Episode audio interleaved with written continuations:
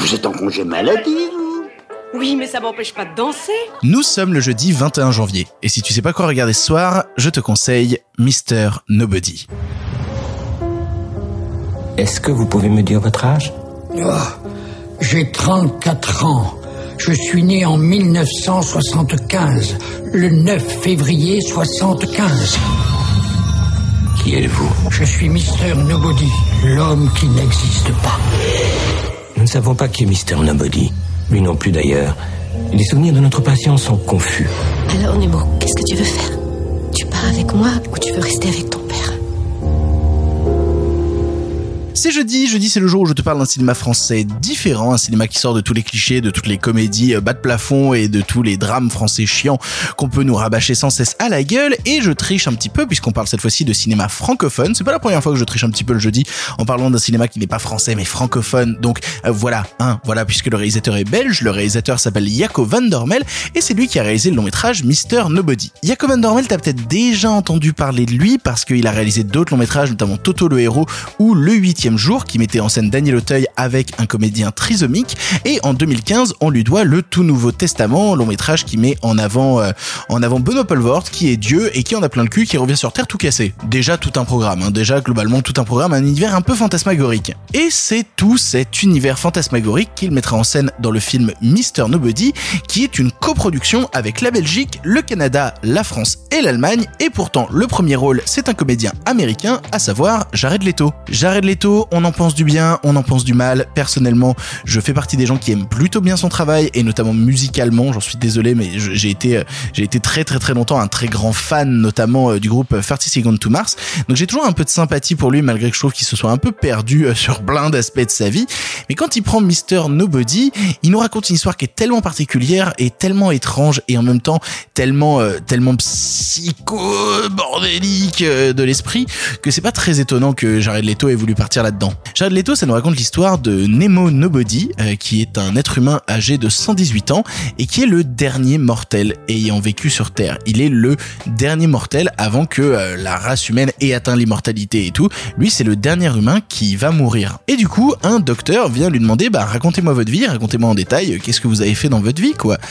Et Nemo va commencer à raconter sa vie de manière un peu étrange. Et quand je dis de manière un peu étrange, c'est-à-dire que tout est un peu décousu. Car en même temps que Nemo raconte ses il semble avoir vécu plusieurs vies. Il semble ne pas avoir eu une vie linéaire. Et du coup, le but sera de trouver le vrai du faux dans cette histoire. Qu'est-ce qui est vrai, qu'est-ce qui est faux, qu'est-ce qui est brouillé, qu'est-ce qui est inventé? Au final, quelle a été la vie de Nemo Nobody? Qui, enfant, s'est retrouvé dans une situation à devoir choisir entre, soyons un petit peu radical, hein, entre aller à gauche et aller à droite, et qui s'est dit, bah, tant qu'on fait pas de choix, on a tellement de vies différentes à vivre. Tu te doutes donc, quand je te parle de tout ça, que le film va prendre plusieurs partis pris esthétiques qui tirent vers la science-fiction. Notamment, bah, déjà, le film se déroule en 2092, donc faut imaginer ce futur en 2092, un futur très éthéré, très blanc et en même temps qui a touché justement l'immortalité. Donc il y a tout, et, tout, plein, de concepts humains qui sont euh, qui sont très différents quoi. Et en même temps, bah, le but c'est de nous replonger dans plein plein plein plein plein plein d'époques. On est dans les années 90, on est dans les années 2000 et on a ce Nemo Nobody, un enfant qui va devoir choisir entre ses deux parents qui divorcent. Et de là vont découler plein d'histoires et plein de sujets qui vont se télescoper au point que on va nous faire vivre ça par instant dans des scènes de rêve, des scènes de rêve fantasmées par le personnage principal où il se demande quel choix il a fait, en même temps il est perdu, est-ce qu'il doit se conformer à la société, est-ce qu'il doit au contraire s'en sortir? Ce que j'aime bien en fait avec Mr. Nobody, c'est que c'est énormément des films qui, pour ma génération, ont été des films d'adolescence. Ça a été des films d'adolescence où beaucoup de gens se sont construits à travers eux. Le film est sorti en 2010, personnellement, bah moi j'avais 16 ans, et du coup tu découvres ce genre de film là à 16 ans, comme tu découvres d'autres trucs, comme Fight Club, comme Eternal Sunshine of a Spotless Mind, comme plein d'autres choses. Et ce qui te fait rêver quand t'as 16 piges et que tu découvres ce genre de long métrage, c'est à quel point il y a une, une liberté à l'intérieur, à quel point il y a une envie en fait de faire plein de films en Parce que de la même manière que le personnage principal vit plusieurs vies, le personnage de Nemo Nobody nous emmène à travers plusieurs films. Un film où il aurait vécu une vie triste avec des, des situations compliquées, une, une autre vie où il aurait eu quelque chose un peu plus bohème. Et tout ça en plus va être représenté par les différentes nationalités de, de ses futures compagnes, parce qu'on a euh, Sarah Paulet qui est canadienne, on a Diane Kruger qui elle est germano-américaine, et on a Lindan Pam qui elle est vietnamienne. Donc c'est un film qui peut paraître décousu par plein d'aspects et qui en même temps nous pose la question du choix, du choix dans la vie, du choix de ce que l'on va faire et du choix qui va nous amener à plusieurs circonstances. Je suis sûr que vous êtes déjà tous déjà posé la question de putain si j'avais pas pris telle décision à tel instant, quelle aurait été ma vie aujourd'hui? Et c'est toujours très très compliqué et ça matrixe le cerveau et on se retrouve un peu perdu à se dire oh mon dieu ma vie aurait été tellement pire ou tellement mieux on ne sait pas et c'est globalement ce que va poser ce film. Quelle aurait été votre vie si vous aviez fait un autre choix?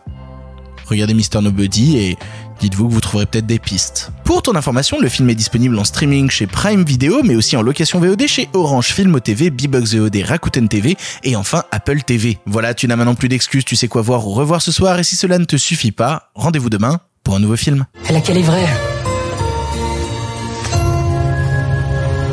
Nemo. Est-ce que tu m'aimes? Je ne pourrais pas vivre sans toi. Tu es le premier et le dernier amour de toute ma vie. Je t'aime. Je n'ai pas peur de mourir. J'ai peur de ne pas avoir assez vécu.